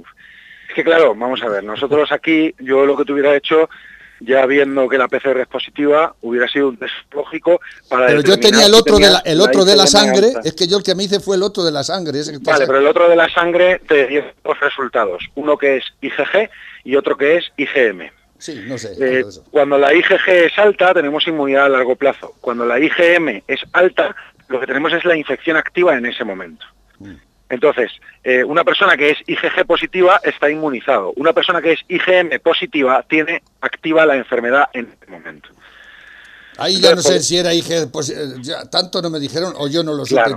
Él, él sí, pero yo le llevé el papel que me dijeron, ¿no? Y él, me dijo, ya, puede ser, pues, eh, estás ya bien. Tal, pues, bueno, pues probablemente lo que detectó esta, este profesional es que tenías una IgM ya baja, la IgG seguía siendo alta porque eso es lo que marca tu inmunidad y eh, evidentemente te dijo ya podía salir a la lo, calle. Lo que quiero decir con esto es que yo me preocupé porque mi médico me viera. ¿Me explico? O sea, eh, yo, yo, creo que eh, actué cívicamente como debía actuar. ¿eh? Sí, seguro. Porque a mí en ningún momento me mandaron, ya cuando la pasé fue cuando me mandaron la PCR. y la prueba de la sangre me costó 50 euros que los tuve que pagar de mi bolsillo. Sí, por eso he dicho que ojalá hubieras tenido la lucidez y lucidez de inspiración divina, porque claro, de, no salir de casa y de no relacionarte con... No tenía muchas ganas de salir de casa. No tenía ninguna ganas, pero aparte de eso, si a mí me dice el médico que es una gripe, una gripe, hombre, la gripe también se la puedes Lo peor es que no se te ha hecho un estudio de contactos también de cuando fuiste infectado, de los pacientes en el periódico, en el periodo, perdón, periódico, en el periodo sintomático eh, que tú has podido estar contagiando sin saberlo eh, no, yo no salí de mi casa, y, podía ah, haber infectado a mi mujer, pero la verdad es que en mi casa están todos bien, ¿eh? en concreto, pues fantástico. En concreto, eh, bueno, pues eh, hemos tenido la suerte de que, pero bueno, el estudio de contactos es interesante porque, aunque estén bien, pueden haber sido pacientes asintomáticos que sí son, es posible que puedan contagiar. Entonces, por eso es tan importante el estudio de contactos de hacer PCR a todos los contactos de los pacientes positivos. Por eso es tan importante detectar y hacer test a los pacientes positivos. Ahora nos han llegado a la Comunidad de Madrid unos nuevos tests, que son test de antígenos, que es como una especie de... No es una PCR, porque la PCR lo que, lo que detecta es el ácido nucleico del virus y esto lo que detecta es una proteína, un antígeno. Es muy importante las personas con sintomatología eh, posible sean evaluadas y se les haga un test bien de antígenos, bien de PCR, para detectar los contagios y evitar que personas contagien a otros. A lo que voy es que, lo vuelvo a repetir, es que yo creo que hay un descontrol muy grande. Muy grande. Muy grande. Y a mí en ningún momento. la Mancha y además que más que en Madrid, porque nosotros, vamos, a mí no a mí no se me ocurre eh, diagnosticar una gripe por teléfono bueno, pero pues claro, pero es que si no tienen los medios en el centro de salud, es que hay que comprender, es que los médicos eh, tenemos unos recursos limitados y a nosotros Bueno, el, centro de salud, las pocas veces que yo he ido por allí últimamente, está vacío, ¿eh? Hombre, pero, eh, no sé si están haciendo en Castilla-La Mancha, pero eso, o sea, en, Castilla-La Mancha debe haber o no. El día, el día que yo fui a hacerme el PCR, había bastante gente haciéndoselo. Los demás días no ah. sé. ¿eh? Había cola. Ahí, claro, había cola, ¿ves? Pues es que se están haciendo PCR, bueno, eso es una buena noticia. Pero ese día, no sé, yo no voy todos los días por allí, ni mucho menos, ni quiero ir, porque yo al, médico procuro ir lo menos... Es algo que claro, todo el mundo procura ir lo menos posible, pero también no, cuidado. No creas, hay mucha gente que le gusta ir al médico. mensaje, sí, ya lo sé, ya lo sé, ya, sí, ya, que me vas a contar, ¿sabes? Y de estar ahí charlando hora y media, todo esto ya lo sé, pero eh, es verdad que hay gente que, bueno, que le gusta más o menos ir, incluso a, urgencias, eh, en fin. Pero, pero esto es otra, otra, otro tema que ahora no nos ocupa. Ahora lo que nos ocupa es eh, reivindicar que se hagan test a la población para evitar nuevos contagios, que se hagan estudios de contacto efectivos, que se vigile que los infectados guardan la cuarentena, vamos, lo que llevamos pidiendo desde hace dos, tres meses reivindicar las medidas que son realmente eficaces para parar esto, para parar la crisis sanitaria y para poder volver a una normalidad económica y una normalidad social. Sobre todo eso. Claro, porque aquí lo que se pretende es que eh, vivamos todos con la máxima felicidad y el máximo tiempo. Exacto. Y eso es, parece que ninguna de las medidas que se están tomando va encaminada en esa dirección. Lo que hay que hacer es salvaguardar el futuro de nuestros hijos, no dejarlos con una deuda impagable y, en fin, eh, condenados o a salir del país o a vivir en la miseria. pero, yo creo que hay un... Es que a raíz de esto del, del, problema, sobre todo económico, que todo esto está, está destruyendo la economía totalmente, más que el coronavirus, y, el futuro es muy oscuro, y el futuro de nuestros hijos sobre todo, y es que hay una tendencia, porque es que estoy viendo el periódico, y, últimamente vienen muchas entrevistas a, gente que yo creo que en, las circunstancias que estamos no se la debieran hacer. Por ejemplo, viene hoy Jacob James Stewart, que el, el titular, el progreso nos destruye. ¿eh? Un tipo que se declara ecologista, que está forrado, vive en el campo ¿eh? y encima dice que el progreso nos destruye. ¿no? Yo creo que esto es un, mensaje súper negativo y que, y que le favorece a este gobierno de, de mierda que tenemos, porque parece ser que, el problema es el, el, el, progreso. El, y si no fuese por el, por ejemplo, el plástico, está muy, muy, muy denostado últimamente, pero ¿qué hubiese sido si no tuviésemos plástico con esto de la epidemia que hemos tenido? Por, por ejemplo, ¿eh? Si no hubiese sido por el plástico, que nos, ¿cómo nos hubiésemos protegido? ¿Eh? Desde luego, o sea, no sé si quieres, eh, muchos sanitarios nos hemos tenido que poner eh, dan fe de ello. ¿Eh? Pero luego te sacan toda esta gente últimamente, que no hay más que eh, diario, gente de, que son muy ecologistas, muy, naturistas, tú mismo lo has dicho, y que están en contra del progreso y, de, y, de, y, del, y del saber humano. Porque esto es, al fin y al cabo, estar en, contra del saber y del... Y, pues nada. la palabra progreso está tan prostituida, la palabra progreso está tan denostada. mm. progreso, eh, ¿progreso hacia qué? ¿Progreso hacia dónde? ¿Progreso de qué? Mm. Porque, por ejemplo, ahora está progresando el coronavirus y eso no es en absoluto positivo. Yo creo que cualquier progreso científico-técnico es adecuado cualquier progreso que vaya en beneficio de la sociedad Pero tú sabes que hay ahora muchos muchos de estos que dan charlas esta desaprender. hay que desaprender, hay que, hay que volver hacia atrás. Pero, pero ¿qué me estás contando? ¿Desaprender qué? O sea, claro, desaprender... ¿Pero eh, cómo puedes decir eso? Yo, yo como, como soy, y además algunos alumnos míos que, que, les mando un fuerte abrazo me están escuchando, eh, yo soy profesor de, y les de bioquímica metabólica y biología celular. Y, y, bueno, pues en algunos casos ellos venían con ideas equivocadas de base y hemos tenido que eh, desaprender esas ideas equivocadas para aprender de verdad cuál es la forma correcta de hacer las cosas. Pero eso no es desaprender, eso es simplemente rectificar. Exactamente, ahí voy. Entonces, rectificar es siempre de sabios. Exactamente. Lo que, lo que no es de sabios es cometer un error por narcisismo o por eh, soberbia o por no sé muy bien por qué, mantenerse fijo en este error, no rectificar y eh, condenar, en este caso a mucha gente, a la ruina, a la muerte y a la enfermedad. Entonces, el progreso, el progreso es bueno siempre y cuando mejore, ese progreso mejore las condiciones de vida o las condiciones económicas o, haga más feliz a la gente. Por ejemplo, el, Internet, el móvil. El móvil es la hostia. O sea, el Internet es lo mejor que le ha pasado a la humanidad en, toda su historia. ¿eh? Sí, pero, el, móvil, vamos a ver, es una herramienta. tú tienes aquí todo el saber humano, si lo quieres, en, un aparato de estos. Puedes estar aprendiendo todo el puto día. Lo que pasa es que la gente se dedica a ver vídeos de gilipolleces y sandeces, pero el, la herramienta como tal, esto, y es que está al alcance de todo el mundo. Pero las herramientas, todas, todas ellas, tienen una parte muy positiva. una, llave inglesa te sirve para apretar tornillos, pero también te puede servir para partir de la cabeza a uno. Exactamente, ¿Eh? exactamente. Internet puede servir para informarse de una manera rigurosa, de una manera eh, que puedas a través de tu eh, autoaprendizaje, eh, siendo autodidacta, llegar a, comprender un montón de aspectos de la física, de la filosofía, de la química, del universo, de, la biología, todo, lo que quieras. Pero también sirve para que un montón de desalmaos den mensajes equivocados. pero, pero no por eso hay que denostarlo y, decir que es malo. no, no, no. Porque una herramienta es una herramienta. el fuego. ¿El fuego es bueno o es malo? Bueno, pues si utilizo el fuego para hacer un perol de gachas, el fuego es bueno. Pero si yo le tengo fuego a un bosque, pues el fuego es malo. Está. Entonces, ¿quién es el bueno o quién es el malo? El pues, dinero, dicen el pues, dinero, el dinero que es malo, pero ¿qué va a ser el dinero malo? Bueno, el dinero, el, dinero, es la hostia. El, dinero problema es cómo utilizas el dinero. Claro, el dinero ha permitido el desarrollo que tenemos como humanidad. Porque si tuviéramos que estar vendiendo las uvas eh, a cambio de, yo sé, Pero es que toda esta gente, todos estos gurús que salen eh, dándosela de que tienen mucha sensibilidad y todo eso, los mensajes que dan son súper negativos. El progreso nos destruye. Lo dice Jacob. Eh, hombre, vamos a ver, si nosotros entendemos el progreso, porque... No, a lo que él se refiere es al progreso, al progreso de, la humanidad. Sí, tecnológico, ¿Eh? tecnológico.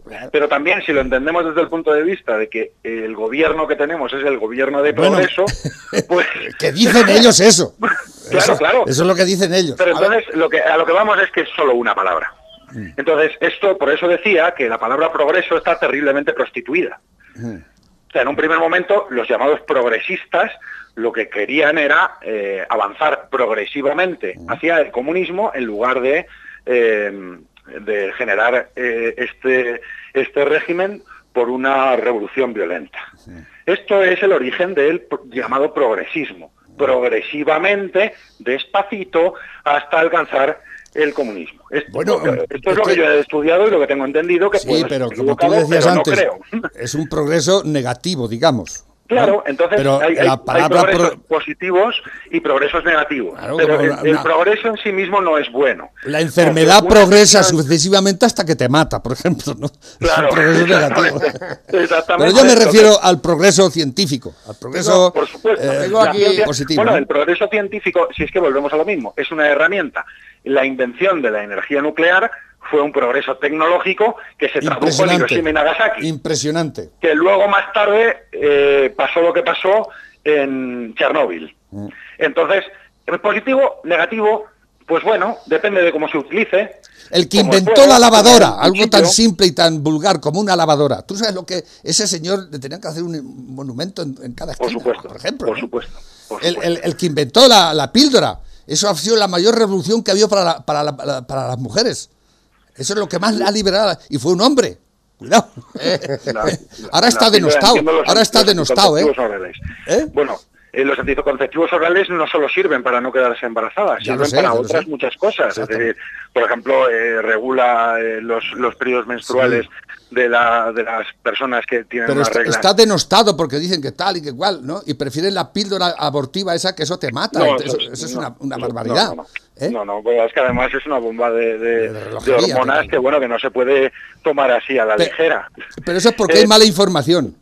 Sí, bueno, ¿eh? pero por eso, por eso es tan importante que siempre haya, haya voces que insistan en hacer una labor pedagógica a la sociedad y tener una sociedad lo más preparada posible para poder enfrentar este tipo de situaciones. Decía, decía Gustavo Bueno, el filósofo, un día le preguntaron, ¿qué piensa usted del aborto?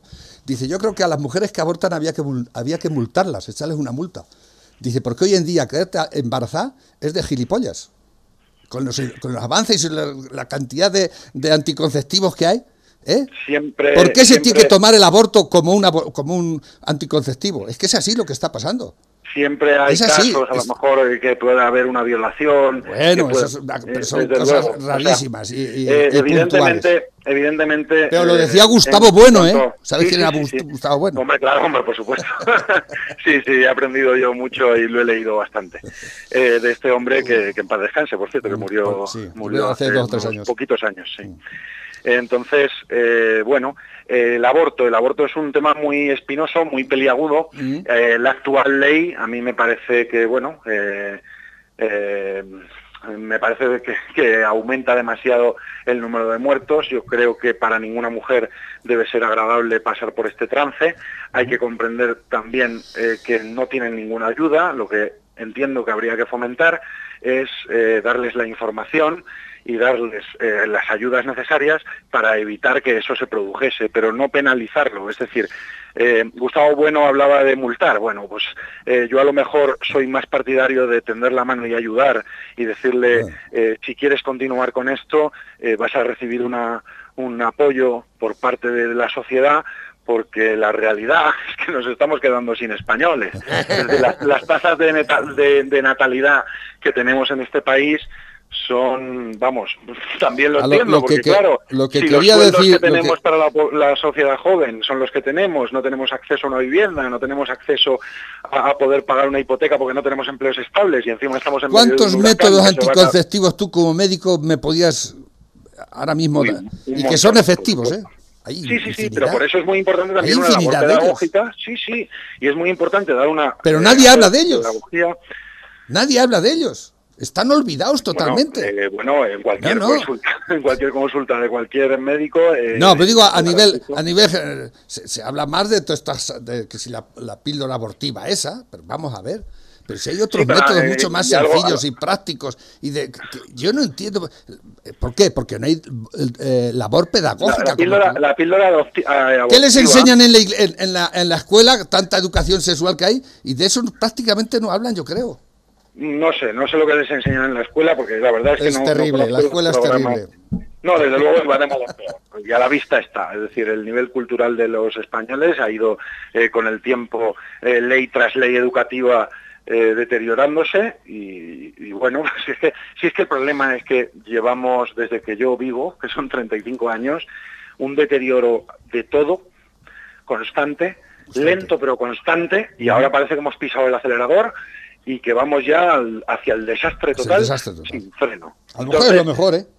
No, nunca va a ser lo mejor que la no, pero el, el ave fénix al final renació de sus cenizas, ¿no? Pero se tuvo que, se tuvo que quemar primero. Ya, pero es que el ave fénix es un ave y, la mayoría de los pájaros pues no reviven de sus cenizas. Vamos, yo cuando me, en plan metafórico. Una, cuando me una metáfora. una metáfora positiva. Pero cuando yo me comí una perdiz escabechada, de ahí no ha salido nada después, ¿eh? Entonces, eh, en fin. un, dato, eh, un dato que me gustaría aportar antes de llegar a las 12 de la mañana. resulta que esta mañana a las 8 y media los datos que había facilitado Sanidad en la Comunidad de Madrid es que se habían contabilizado 2.256 casos en las últimas 24 horas. 2.256 casos en la Comunidad de Madrid durante las últimas 24 horas. Eso es una barbaridad, es una auténtica barbaridad. Recordar que es una, es una comunidad autónoma que está confinada actualmente. Bueno, pues unas noticias más tarde, resulta que eh, me he ido a Cataluña.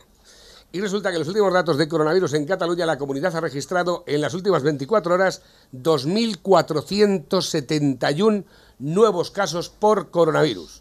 Quiero decir, hay en Cataluña ahora mismo 300 casos más que en la Comunidad de Madrid. ¿Y no lo han confinado? Eh, todavía quieren hacernos entender que el tema del confinamiento de la Comunidad de Madrid está relacionado con la supervivencia de la gente o es una maniobra puramente política. Política. Esta es la Asquerosa política. Eh, además, pillado con el carrito del helado. Estamos hablando de dos noticias que eh, han salido en las últimas dos horas. los peores datos los registra Navarra desde hace mucho tiempo, ¿eh? Y en Navarra no se ha tomado ninguna medida. Yo ahora mismo no tengo a mano estos datos. Mm pero desde luego, vamos a ver, lo hemos dicho en esa misma entrevista hace un ratito, que el dato de densidad de la población es un dato importante para el control del virus. Eh, probablemente en ciudades grandes como eh, Barcelona, Madrid, Valencia, Sevilla, pues haya un riesgo de contagio mayor que en las Pedroñeras, donde estáis vosotros, que en Campo de Cristana, de donde soy yo, que en un pueblo de Gerona pequeñito, o en un pueblo de. Exponencialmente tiene más contagios Barcelona que Madrid, porque además Barcelona no tiene tantos habitantes como Madrid, tiene unos pocos menos.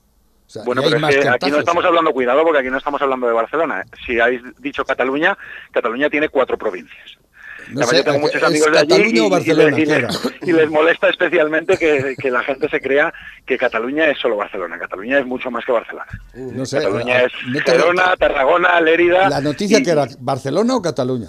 No, Cataluña, Cataluña, Cataluña, Estaba en Cataluña. pero bueno, que tampoco conviene enfrentar a Madrid con Barcelona. Vamos a ver, antes no, estamos, hablando de, no estamos hablando de enfrentamientos, hablamos de medidas cautelares. De datos, sí. De, medidas que se aplican para unas comunidades autónomas y para otras no por parte del gobierno central. Pero porque el gobierno es completamente parcial. Es decir, es que no sé, no sé, no me parece que este gobierno esté tomando las medidas eh, eh, para favorecer la salud y para favorecer la economía de los españoles. En absoluto. Entonces, eso es lo que a mí me parece como, técnico, como sanitario, que hay una manera mucho mejor de hacer las cosas. Aquí estamos proponiendo una vez detrás de otra, entrevista tras entrevista, un montón de medidas que podrían ser eficaces para mantener la economía y para resolver la situación sanitaria.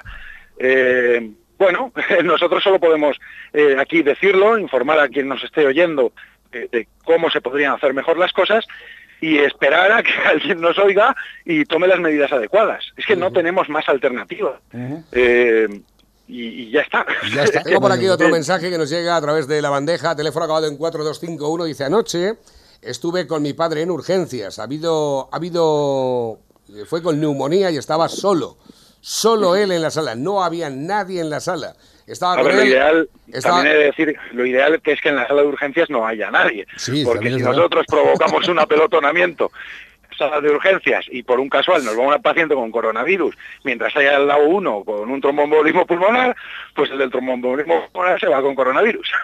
Entonces, las salas de urgencias deben estar lo más despejadas posibles.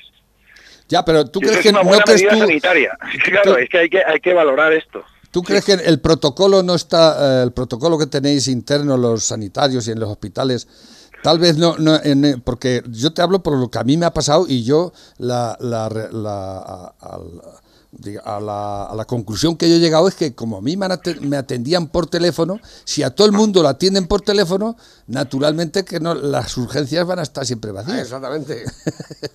¿Me explico? Porque no solo soy yo. A mí es que nunca, siempre fue por teléfono, ¿eh? Siempre. No, pues no. Nunca me dijeron, vente para acá, que te haga. Nunca. Pues yo, yo, personalmente, todos los días.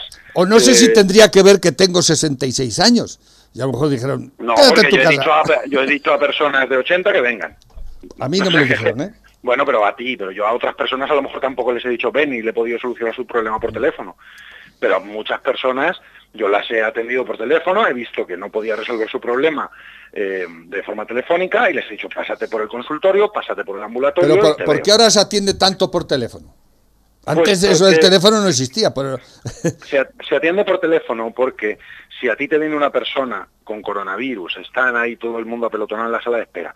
uno que si quiere, uno que si quiere que le renueves la receta electrónica eh, otro que quiere que le firmes una baja por no sé qué, otro que... Entonces, claro, toda esa gente te la quitas y tú llamas por teléfono a cada uno de los afectados y decides en tiempo real... Bien, lo entiendo. Si, una vez que te cuenta lo que te pasa, una vez que te cuenta lo que le pasa, pues decides si tiene que venir al ambulatorio o si puedes eh, o si puedes eh, de forma telemática resolverle su problema. A mí me lo resolvieron siempre telemáticamente. en ningún yo creo que a lo mejor deberían haber hecho 66 años este hombre ya no, tres días ya con la porque a mí una gripe nunca me ha durado más de tres o cuatro días, ¿eh? Y esta me duró ocho o nueve. ¿eh? Pero porque no era una gripe. Yo ¿eh? creo que eso ha quedado claro una vez que te haces el estudio del ELISA una vez que te haces esta prueba de sangre que me comentabas, queda claro que, tú no has tenido una gripe, tú has tenido una infección por coronavirus. Ya, pero bueno, si ellos ya con 66 años no me podrían decir, oye, mira, te vamos a mandar para que te hagan una PCR, porque no lo tenemos claro. Digo yo, ¿eh? Digo yo. Sin embargo, es más fácil decirme, es una gripe, yo encantado de que fuera una gripe, ¿eh? no sé si me explico. No sé si mira, me explico. mira, para que veas. yo, creo que, que, Todo el mundo podemos cometer errores, y para que veas, me voy a poner yo el primero. Eh, a una a una chica, tendría veintitantos años, me dijo por teléfono, tal, cual pasa, cual, tengo dolor de garganta, tengo fiebre, tal. Yo lo primero que hice es, venga, pues te vamos a hacer hoy mismo una PCR. Y cuando llegó, la miré y lo que tenía era una amigdalitis. Perfecto. Le mandé la vi, le, le, puse los antibióticos, le hice la PCR, la PCR salió negativa y yo me, en un primer momento, por haberle mandado la PCR, hombre, yo no sabía si tenía o no coronavirus porque me estaba dando una sintomatología compatible y le mandé la PCR, pero eh, yo la miré la, garganta y tenía dos amígdalas como, como dos nueces y llenas de placas. Digo, bueno, pues eh, a lo mejor no es coronavirus, pero, pero que, que todos nos podemos en un momento dado equivocar y es lo que hay que ser consciente. Y que un médico, por ser médico, no tiene la verdad absoluta. Que todos cometemos errores. Intentamos que los errores sean los mínimos posibles para salvaguardar la salud de, los, de nuestros pacientes, a quienes eh, apreciamos realmente cuando los vamos conociendo. Porque nosotros somos personas y, al final coges apego a la gente con la que con la que nos y más los médicos de familia de los pueblos que, bueno, eh, ¿quién no conoce al médico de familia de su pueblo que lo lleva atendiendo desde, desde que a sus padres, a sus Bueno, hoy en, hermanos? di- hoy en día conocer a tu médico es raro, ¿eh? Porque te lo cambian al 3x2. Sí, eso, eso, eso o sea, también eso ya, un poco de eso ya pasó a la historia, ¿eh? Yo Sí, no sé pero- los médicos que he conocido desde que estoy aquí. No, pero hay algunos pueblo. que tienen plaza fija, lo que pasa es que, bueno, luego también Ya, tienen capacidad de movilidad y Eso todo ya, esto. eso, ya, eso ya pasó a la historia. Cuando llegas a mí al médico, mí- ¿y este quién es? Yo no he visto". Eso sí, Y- a mí me gusta, a mí sí que me gusta un trato con los pacientes y conocerlos, porque cada vez que conoces más a un paciente, pues entiendo que, que- que te preocupas más por él. Es que es así, porque si tú llevas tratando con paciente, con una familia toda la vida, pues ya conoces pues eh, qué le pasa a su abuelo, los antecedentes personales, los antecedentes familiares, cómo han ido los análisis de sangre en los últimos cinco años. Es, es decir, es, tienes es una, una, información buena muchísimo atención más completa. psicológica cura más que lo demás. Sí, muchos ¿Eh? pacientes pues directamente vienen al ambulatorio, pues Para que le diga, está usted, es una ellos". flor, venga. Sí, mira, eh, eh, antes de ayer, una señora, tengo mucho miedo de, de salir, no sé qué, no sé cuántos, pues le, le bajé una medicación eh, y luego me vino, eh, ah, pues mira, me encuentro mucho mejor, eh, estoy mucho más despierta, y me avisaron, hasta has ido al bingo. Digo, bueno, pues muy bien. Entonces, bueno, pues eh, también te alegras de que a los pacientes a los que tratas, pues Claro. eh, mejoren, pero es que eso es una satisfacción que tenemos todos los médicos cuando decimos, joder, a esta persona la he ayudado, y eso es muy gratificante. Y, y cuando nos equivocamos, pues de verdad lo sentimos en el alma y, y- y tratamos de equivocarnos lo menos posible porque también, bueno, cometer un error te afecta, un error sobre todo que afecta a la salud de las personas, como persona nos afecta, decimos, "Bueno, he cometido este error y esto ha podido, no me ha pasado nunca cometer un error que haya costado una vida, espero que no me pase, aunque me dijo Yo- un, yo- profesor de la universidad nos dijo que esta clase la recuerdo nítidamente, el profesor José María Rojas, que un día nos dijo, eh, eh, alguna vez cometeréis un error que costará la vida de alguien. Eso me, me- Claro. a mí me, no sé, me, dejó devastado todavía. Recuerdo perfectamente hasta dónde estaba sentado. Y, y claro, eh, de pensar que existe esa posibilidad y cu- un profesional con tantos años de experiencia que te diga por tu culpa, algún momento de tu vida un paciente morirá, uy, Yo siempre, cuidadito, yo, ¿eh? yo siempre eh, he defendido mucho la clase médica y la defenderé. Procuro no ir al médico porque a mí lo que no quiero es ir al médico. Cuando va al médico es que estaré jodido.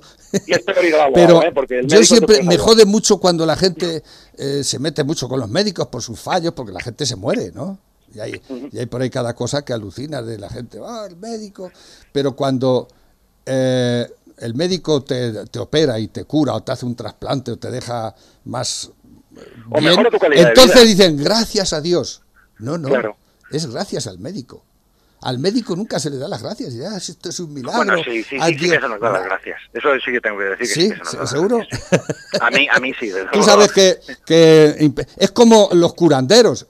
¿Quién le pide eh, eh, al, al curandero responsabilidades? Porque hay mucha gente. tiene. ¿Eh? Es que un ¿Cómo que no las tiene? Claro que las Claro tiene. Claro igual que no, un igual cu- que un un curandero médico. Pero la gente no. Al médico le ponen 40.000 denuncias. Pero al curandero que has estado allí, que te, te ha estado dando hierbas y mierdas, y, y a ese no le dices nada. Es más, lo sigues considerando una gran persona. ¿eh? La responsabilidad es de quien atribuye eh, Tú propiedades. sabes que hay por ahí muchos curanderos que deberían estar en la puta cárcel.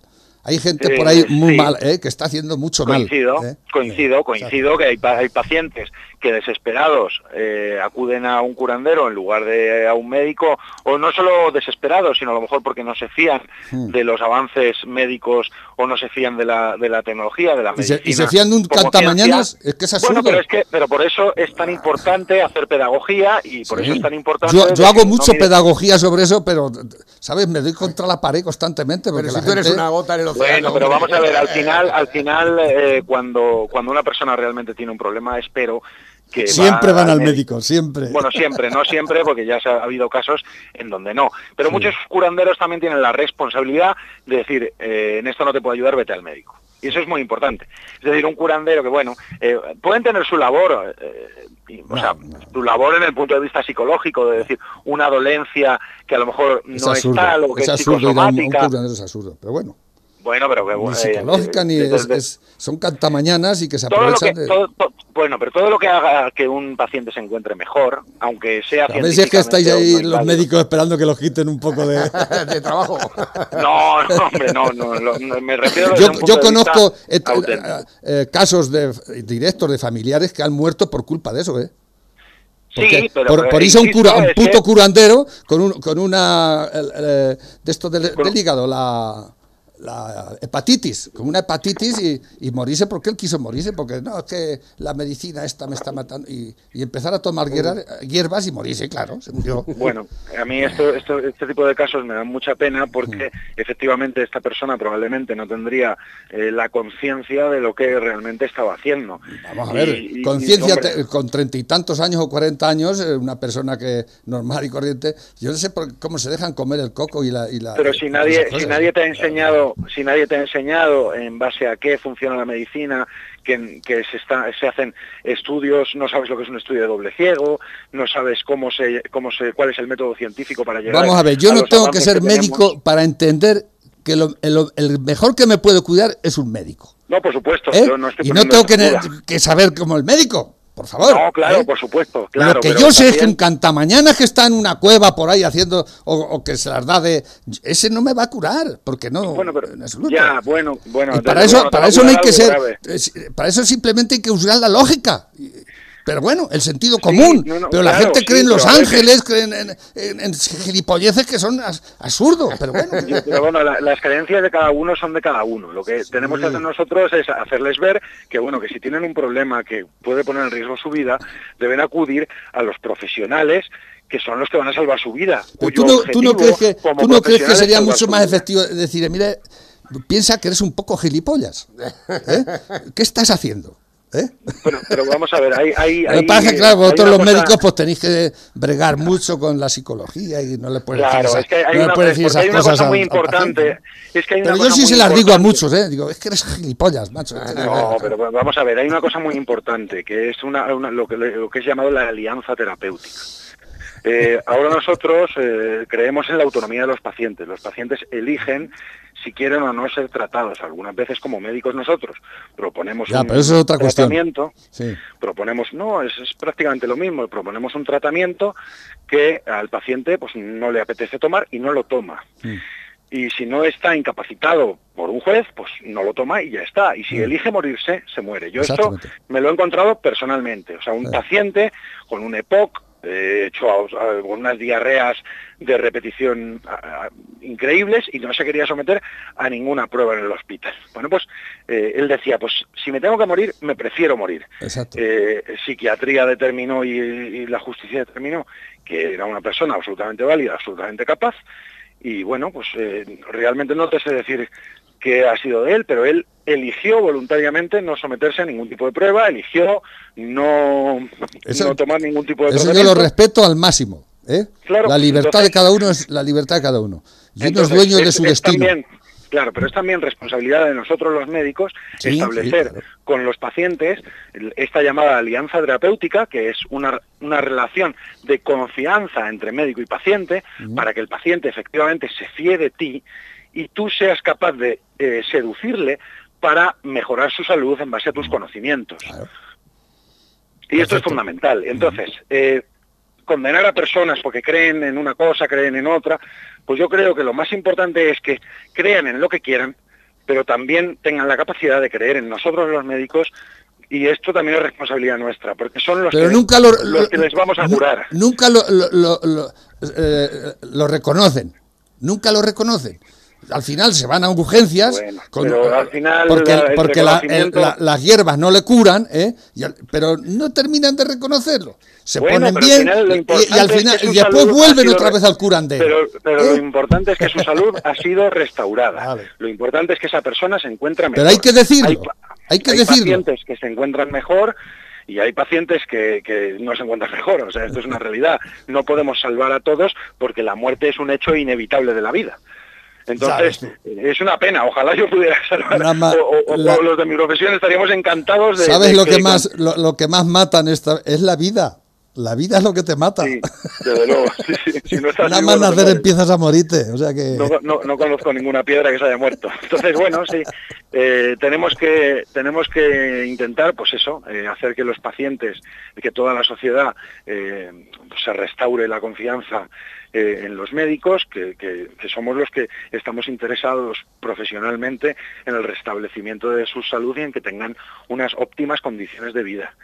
Eh, pero claro, eh, si eh, algún paciente no se fía de nosotros, es muy difícil que nosotros podamos hacer nada. Por eso es tan importante esta alianza terapéutica de la que hablo. Es muy importante los médicos.